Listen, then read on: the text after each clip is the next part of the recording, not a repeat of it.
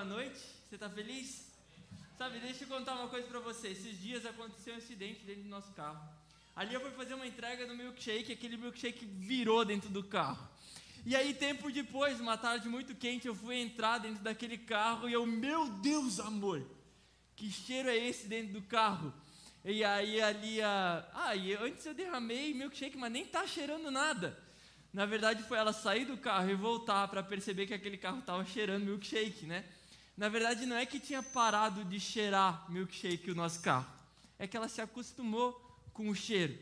Isso é uma verdade muito forte, uma chave muito forte, que foi uma das bases que ousou, digamos assim, a gente a lançar essa trilogia Hangar. A trilogia Hangar veio para mexer você, balançar você e parar de você se acostumar com o que você tem porque o que Deus tem para você é muito mais do que você pode imaginar, pensar ou até mesmo pedir. Você está comigo? Gente, eu queria convidar alguns pentecostais para me ajudar na mensagem, tá? Então, assim, se alguma chave mexer com você, você manda um glória a Deus, e isso vai estar tá abençoando o irmão que está do teu lado, entendeu?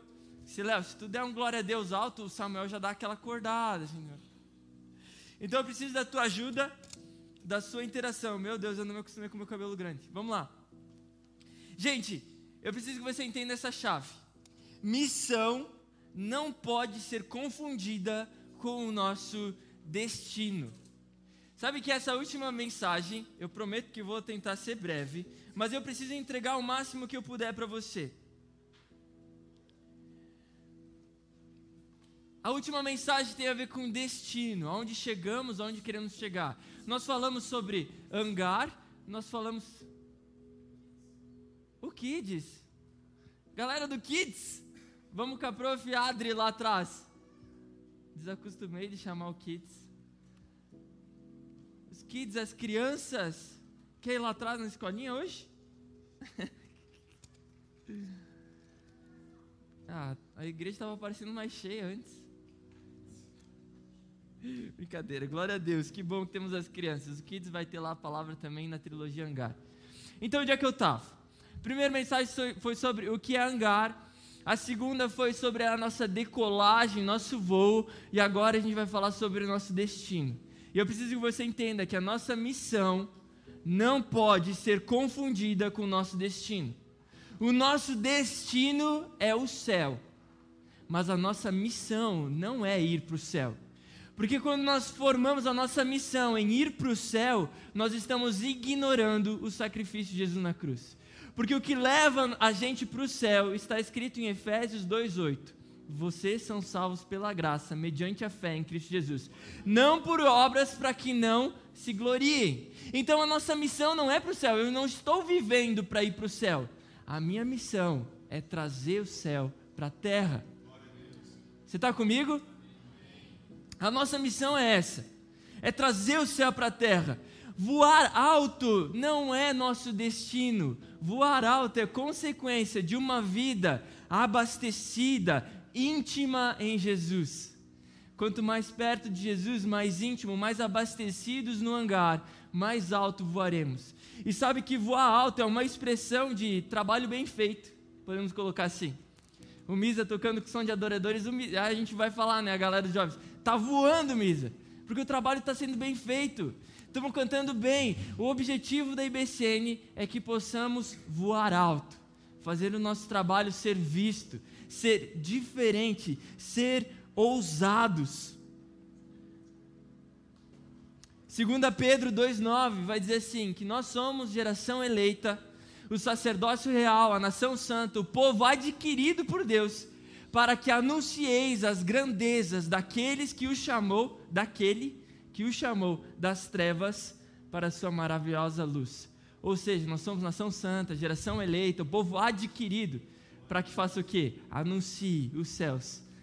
Anuncie os céus por onde a gente passar. Então, voar significa elevar o nível. Sabe quando você pensa assim, nossa, esse cara elevou o nível. Agora eu não consigo fazer mais a mesma coisa porque ele elevou o nível, está diferente. Eu não consigo fazer menos. Um exemplo muito claro que a gente viveu aqui na IBCN foi as nossas transmissões, né? Começou com umas webcam falhando, né, Júnior? Nossa, que a gente sofreu com aquilo, né? depois a gente tentou umas câmeras que não funcionou. Deus foi dando graça, foi levantando pessoas que abençoou a igreja, a gente comprou equipamentos. E hoje tem alcançado muitas famílias, muitas vidas. E, e isso foi um processo que agora, se a gente vai olhar, nossa, eu não consigo mais fazer uma live se for com webcam. Qualquer live que a gente vai fazer, a gente tem que ligar tudo no nosso equipamento. Elevamos o nível. O que mais, Gui, você quer falar com isso? Vamos fazer um exemplo prático. Exemplo, exemplo, nossa, minha dicção, né? Cheiro, ele canta lavaçu, né? Uh, exemplo prático. Isso. É que, sabe, quando a gente estiver honrando a Deus, quando a gente estiver adorando a Deus, aqueles que não o fazem vão olhar para nós e se constranger a ponto de pensar assim: uau, eu preciso ter o que ele carrega. Eu preciso queimar como ele queima. Eu preciso sentir esse fogo no meu coração gelado. Você está comigo? Amém. Então é quando a gente lembra da onde ele nos chamou, para onde ele nos trouxe, que a gente começa a trazer à memória aquilo que nos dá esperança. Sabe que o nosso problema na fé é mais falta de memória do que na verdade falta de fé. É quando a gente esquece da onde Deus nos tirou, da onde Deus nos ressuscitou. Talvez está sendo falta de memória nossa e não falta de fé. Voltarmos atrás de onde Deus nos tirou, de onde Deus nos resgatou, aonde Ele nos colocou, aonde Ele nos quer. Uma das maiores chaves do Evangelho é que ele diz que nós somos peregrinos, não somos daqui.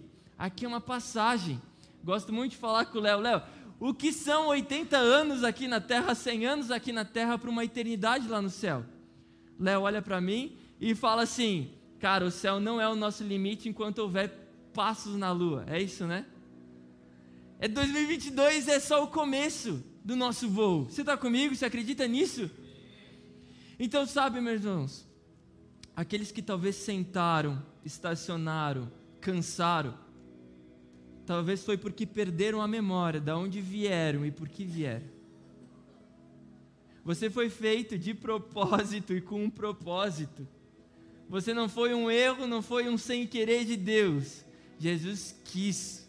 Gosto de falar para os jovens: Jesus mirou na sua testa e te amou. Não foi assim, queria mirar no outro lado, opa, bala perdida. Não. Ele mirou em você, no seu nome, quem você é e resolveu te amar. Então, talvez aqueles que esqueceram que vieram fazer daqui estão vazios e se esvaziaram do seu propósito. E sabe que a gente pode chamar assim: Vamos imaginar um avião sendo usado como um iate. Com, viu? Ó, Misa, comprei um avião, paguei 15 mil dólares nesse avião e vou usar para ir na praia, andar de barco, passear. Nos primeiros passeios, eu vou dizer assim, Misa, aquele avião é muito ruim, Misa. É muito ruim aquele avião, porque ele não funcionou como iate. Eu vou estar correto? Não. Aquele avião não é ruim, ele estava sendo usado naquilo que ele não foi feito para ser usado.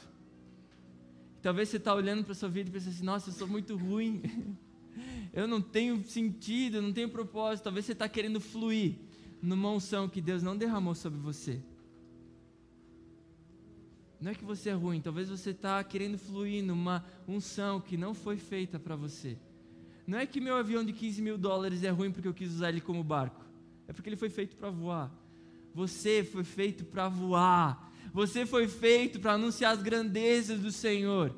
O mesmo Espírito que ressuscitou Jesus dos mortos agora habita em mim e em você. Eu já vou chegar numa, numa chave muito forte sobre isso. Mas eu preciso comentar com você que a nossa geração vai influenciar. Isso eu faço. Todo mundo que está me ouvindo aqui, pessoal que vai ouvir na live depois, é a geração que está vivendo agora, é a nossa geração. A nossa geração só vai impactar o mundo quando o mundo olhar que a gente está se deliciando na presença de Jesus. Quando a gente realmente se deliciar em estar tá aqui cantando e não querer saber mais de amanhã, mas tipo, eu quero adorar Jesus, eu quero me deliciar, eu quero me saborear em Jesus. O pessoal que nunca experimentou isso, olhar e, nossa, eu quero provar um pouquinho. Eu quero provar só um pouquinho.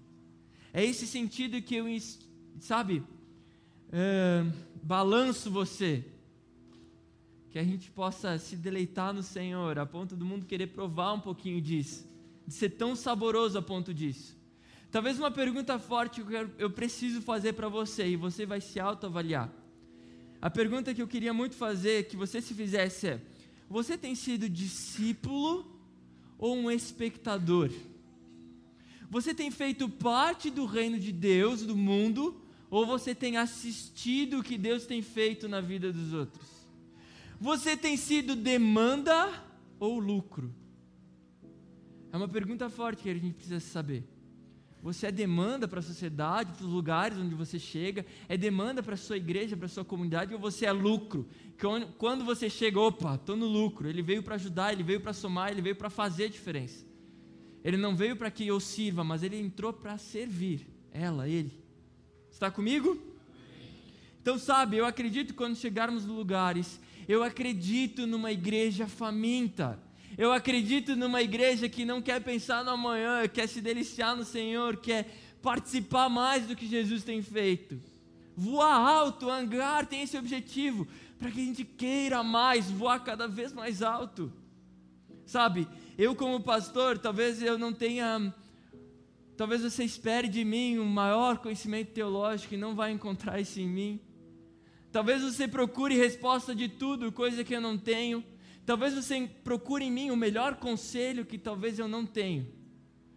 Mas o que eu procuro sempre, e você sempre pode esperar de mim, é que eu sempre vou querer entregar o máximo que eu puder, o, o melhor que eu tiver, o tudo que eu puder entregar, o tudo que eu puder queimar, e ser cada vez melhor. Não tenho resposta agora, eu isso aprendi com o Berdan logo que eu vim para cá. É, eu, eu olhava para o Oberdan, aquela biblioteca, o Oberdan tem todas as respostas, pastor Oberdan. Perguntava alguma coisa para ele, cara, não sei agora, mas eu vou olhar nos meus livros e o cara, tu tinha que saber, eu ficava assim. E hoje eu entendo que às vezes a gente não vai saber de tudo, mas eu estou disposto a gente caminhar e aprender, e a começar a voar, um empurrar o outro. Você está comigo? Então o que você pode esperar de mim é que eu nunca vou aceitar uma mensagem comum, eu nunca vou aceitar qualquer culto, qualquer ambiente. Eu sempre procuro o melhor para Deus, para que você experimente Deus. Porque eu tenho certeza que uma vez que tu prova da presença de Jesus, nunca mais você vai querer, ser, querer sair de lá. Nunca mais. Sabe que eu preciso de um favor teu. Consegue pegar um copo de água, por favor? O Léo é meu. O, como é que era o apelido? Vice-líder co-pastor dos jovens. Você está comigo ainda? Então tá bom. Gente, sabe que certa vez Jesus chega para a multidão, para os discípulos e, e pergunta assim: para os discípulos, né? Quem eles estão falando que eu sou? Ah, para eles você é um fanfarrão, é um mentiroso, é um blasfemo, é tal, tal, tal, coisa ruim, não sei o quê. Tá, aí Jesus, tá, tá. Mas e vocês? Quem vocês dizem que eu sou? Aí Pedro, né? Tu és o Cristo, o Filho do Deus vivo. Aí Jesus, boa Pedro, é sobre isso. Sabe que a, a, a forma, pega essa chave, a forma que eu enxergo Jesus define o que eu tenho acesso em Jesus. A IBCN Desde que eu entrei aqui, o, o, o pastor tem dado essa visão de que a IBCN é uma igreja focada em Jesus. O nosso objetivo é apresentar Jesus, é mostrar Jesus, é que Jesus seja exaltado. É sobre Ele, não por mim, não por estrutura, por câmera, é sobre Jesus, o Filho de Deus. Não sobre Jesus da igreja evangélica, Jesus da igreja católica, Jesus, o Filho de Deus. E essa é uma grande revelação, porque Jesus chega. Obrigado, meu mano. Obrigadão Ó. Porque daí Jesus chega para Pedro e diz assim: Boa, Pedro, é sobre isso que eu vou firmar a minha igreja, sobre essa verdade. Não é em Pedro, irmãos, não é em Pedro que a igreja vai ser feita, é sobre o que Pedro falou. Pedro declarou que Jesus é o Cristo, Filho de Deus vivo. E Jesus disse: É sobre essa afirmação, é sobre essa verdade, é sobre essa chave que eu vou fundamentar, que eu vou firmar a minha igreja. Você está comigo? Então eu quero falar sobre acesso. Novos destinos, voos nos trazem novos acessos, novos lugares. Sabe que novos voos levam a novos destinos, novos acessos, e esse acesso tem a ver com conhecimento. Eu quero conhecer Jesus não é eu não conheço nada e eu vou cantar, eu quero conhecer Jesus. É não, eu sei quem Jesus é, eu conheço Jesus, mas eu quero cada vez conhecer mais Ele. Sabe que conhecer novos lugares em Deus, provocar milagres em Deus. Irmão, você tem que ser usado para provocar milagres em Deus. Ontem a gente precisava do milagre no meio dos jovens lá. Eu disse, vamos provocar um milagre. Joguei lá no grupo, rapaziada, para amanhã a gente precisa de 200 reais. Hoje a gente mandou o Pix pro cara de 210. Só porque é, Jesus, ele é abundante. Jesus, ele dá muito mais. Sabe que eu já vou chegar nessa chave. Você está comigo ainda? Então, ou seja, a chave principal é a forma que eu enxergo Jesus, define o que eu tenho acesso em Jesus. Ou seja, se eu conheço um Jesus que cura, eu serei curado. Se eu conheço um Jesus que ama, eu serei amado. Se eu conheço um Jesus que provém, eu serei provido. A forma que eu enxergo, da mesma forma, se eu enxergo Deus como alguém que está de mal comigo, eu vou viver uma vida de escravo. Mas quando eu olho para Deus como Deus que se entregou por mim para que eu seja livre, eu vou viver uma vida de quem é livre e que serve porque ama e é amado. Sabe, talvez você pergunte. A história é mais ou menos assim: perguntar para o cara, né? Ah, você recebeu uma palavra do Senhor. Ele, Deus disse que eu seria o, o novo Billy Graham para a nossa geração. Aí o professor parou, bah, que legal, que chamado ousado. E o que você tem feito?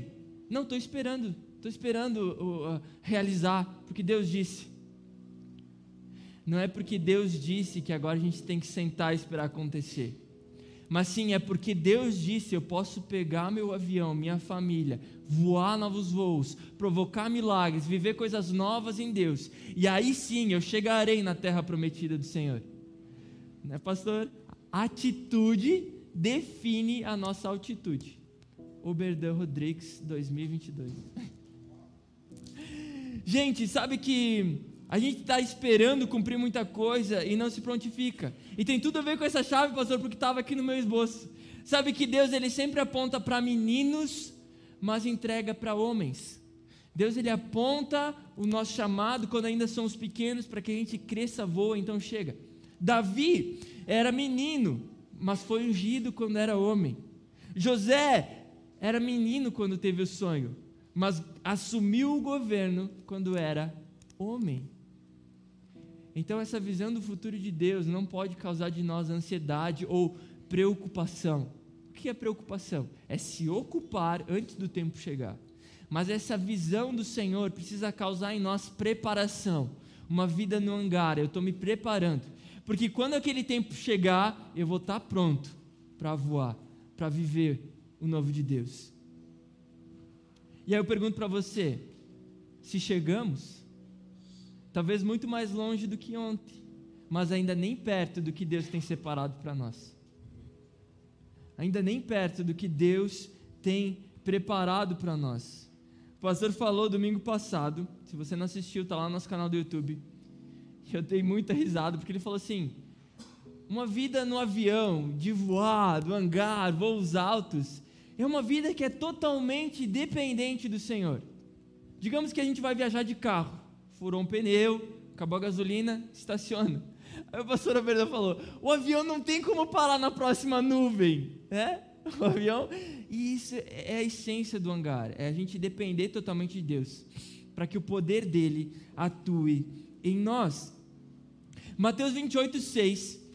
A, a, a, as pessoas chegam lá para ver Jesus no sepulcro, e a Bíblia fala: Ele não está aqui, você está procurando Jesus no lugar errado. Ele não está aqui. Sabe que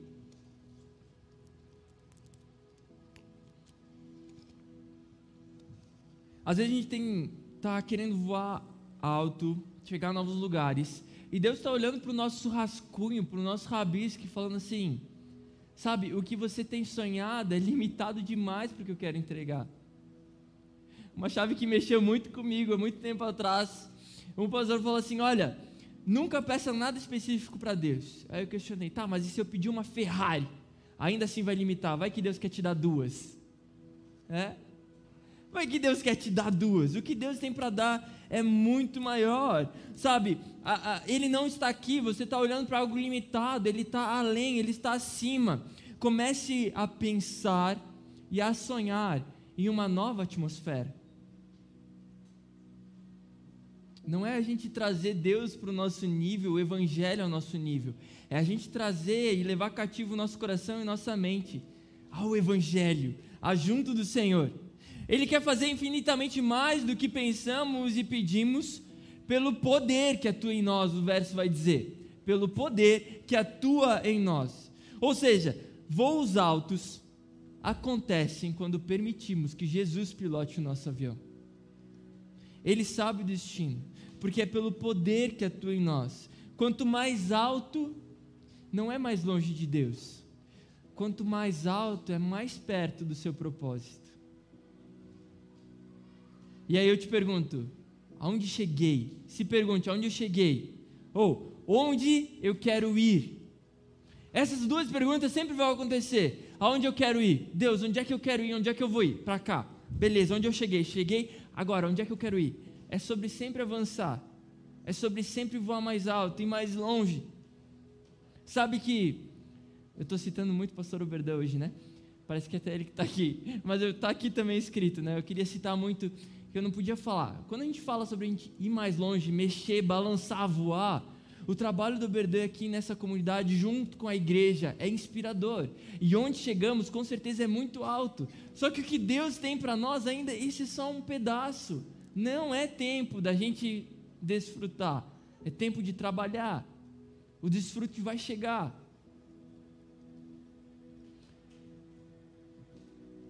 Na, da mesma forma daquela cena em que Pedro diz: Tu és o Cristo, filho de Deus vivo, um pouquinho depois, uh, Jesus disse: Olha, então eu vou morrer, eu preciso morrer. E Pedro vem e diz: De jeito nenhum eu vou deixar, só por cima do meu cadáver. E aí o que, que Jesus diz? Antes, Jesus fala para Pedro: Muito bom, Pedro, é sobre essa palavra que eu vou fundamentar minha igreja. Quem te deu essas palavras não foi carne nada, foi o Espírito de Deus que te revelou isso. Agora Pedro fala: Olha, você não vai morrer, não, Jesus. Jesus responde para Pedro: Afasta de mim, Satanás. Sai para lá, Satanás. Sabe, porque talvez o, o, a, o zelo de Pedro, a preocupação de Pedro pode ser muito confortável. E sabe que uma chave que eu ouvi hoje pastor André Fernandes, uns caras que eu gosto muito de ouvir. Ele diz assim: quem não entende o propósito, defende o engano. Quem não entende o propósito, defende o engano. Sabe que por mais que seja zeloso e confortável as palavras de Pedro, Jesus morto naquela cruz, e nós celebramos Páscoa esse final de semana, Jesus morto naquela cruz é a alegria da criação. É o propósito pelo qual Jesus veio. Se Jesus não fosse naquela cruz, o está consumado em João 19:30 nunca seria declarado. Se Jesus não fosse pregado naquela cruz, nós nunca mais teríamos acesso a Deus. Se Jesus não fosse pregado naquela cruz, morto e ressuscitado, hoje a vida que vivemos não seria essa. Porque Jesus morre a morte que eu e você precisava morrer, para que depois no domingo ressuscitasse a vida que eu e você agora podemos e precisamos viver. Sabe que o cuidado de Pedro abortaria a missão de Jesus. Então, aonde você quer chegar? E aí a nossa chave da série. Tão importante quanto os lugares que você quer ir, é quem pode te levar até lá. Você está comigo? Eu já estou encerrando, eu preciso só mais alguns minutinhos. Eu tenho uma chave muito poderosa para você que diz: Deus quer compartilhar segredos com aquele que ele tem intimidade. É legal que numa caminhada com Jesus, a gente pode ver o nosso processo. De um Deus distante, a gente no meio da multidão, somos chamados para mais perto. Então é como se a gente estivesse entre os doze discípulos. Quanto mais íntimos do Senhor, é como se ele chamasse perto dos três, né? Uh, Pedro, Tiago, João, para mais perto. Quanto mais a gente vai chegando, a gente vai se parecendo com João, o discípulo amado, aquele que deita no colo de Jesus. E quanto mais perto a gente vai indo, a gente vai se sentindo como filhos. Mas uma das maiores revelações do Evangelho é que também, além de filhos, amados, cuidados, discípulos, é que Jesus também nos chama como noiva. A sua noiva, a igreja como noiva. Sabe que quem é pai, quem tem filhos, sabe que na mesa compartilha muita coisa com a sua família.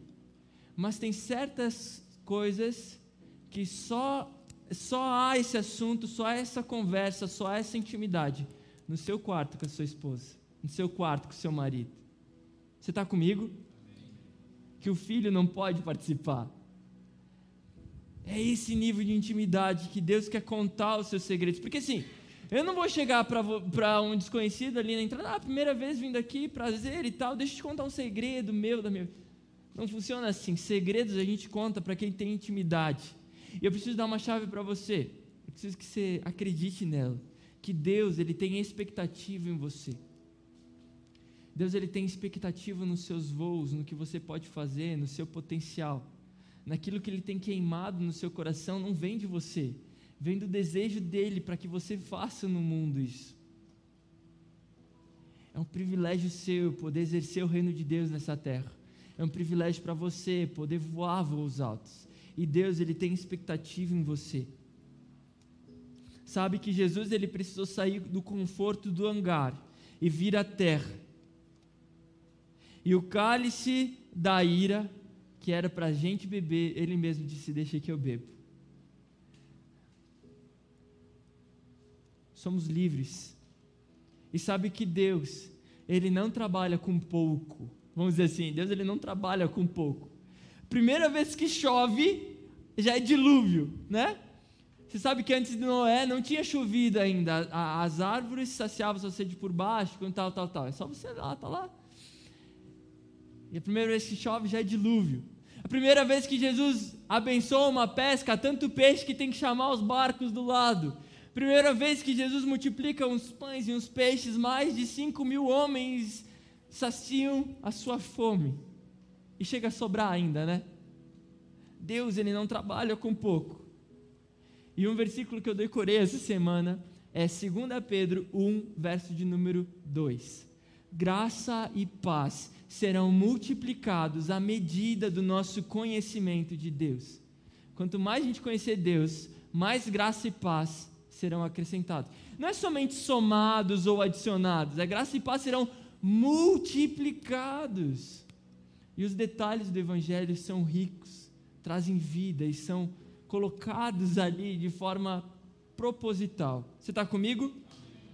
Você pode ficar de pé. Misa, você vai cantar? Faz o solo, porque daí quando a banda sobe, o pessoal acha que acaba, entendeu? Que está no fim. Mas eu tenho mais uns 40 minutos ainda. Não, tô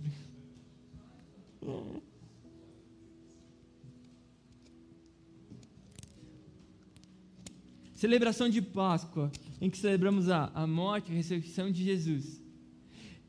Eu quero instigar você, e foi proposital essa série. Se você pensa assim, o que, que faz sentido hangar com Páscoa? É porque a verdade do Evangelho, da morte de Jesus, eu já falei isso agora há pouco, é que Jesus morreu a morte que precisávamos morrer, para que agora Ele ressuscitasse a vida que a gente precisa começar a viver. E a vida que a gente precisa começar a viver é uma vida de voos altos, de novos lugares em Deus, de novas proporções de milagres, de novas proporções do agir do Senhor. Pega essa chave. Jesus redefiniu as coordenadas. Antes era para condenação, agora para a sua glória junto dele. As coordenadas nós vamos para o. Você pode dar um amém para isso? Amém. Vivemos a nossa jornada, o nosso processo, o nosso desfrutar. Eu lembro que quando eu fui para o Peru, eu e a Lia, viagem missionária, na ida nós estávamos embasbacados com as grandes paisagens. Meu Deus, é deserto. Olha a neve, olha as montanhas. Na volta eu estava tão doente que eu estava assim, ó. Daí o ônibus parou para nós conhecermos a neve. Eu lembro que eu botei o calçado, desci, botei a mão na neve assim, ah, é gelado. E voltei pro ônibus. E eu não pude desfrutar da neve que eu nem conhecia ainda. Posso dizer que não conheço ainda. Então, eu quero que nessas últimas canções você possa ter como objetivo em sua oração um recuperado, Senhor, um cuidado, Senhor, para que você esteja bem novamente e consiga desfrutar da paisagem da jornada, desfrutar do processo, sabendo que Ele está na direção e que você vai chegar lá. Porque não é eu que estou falando para você que você vai ou você querendo ir. É Deus que quer que você chegue lá. Você está comigo?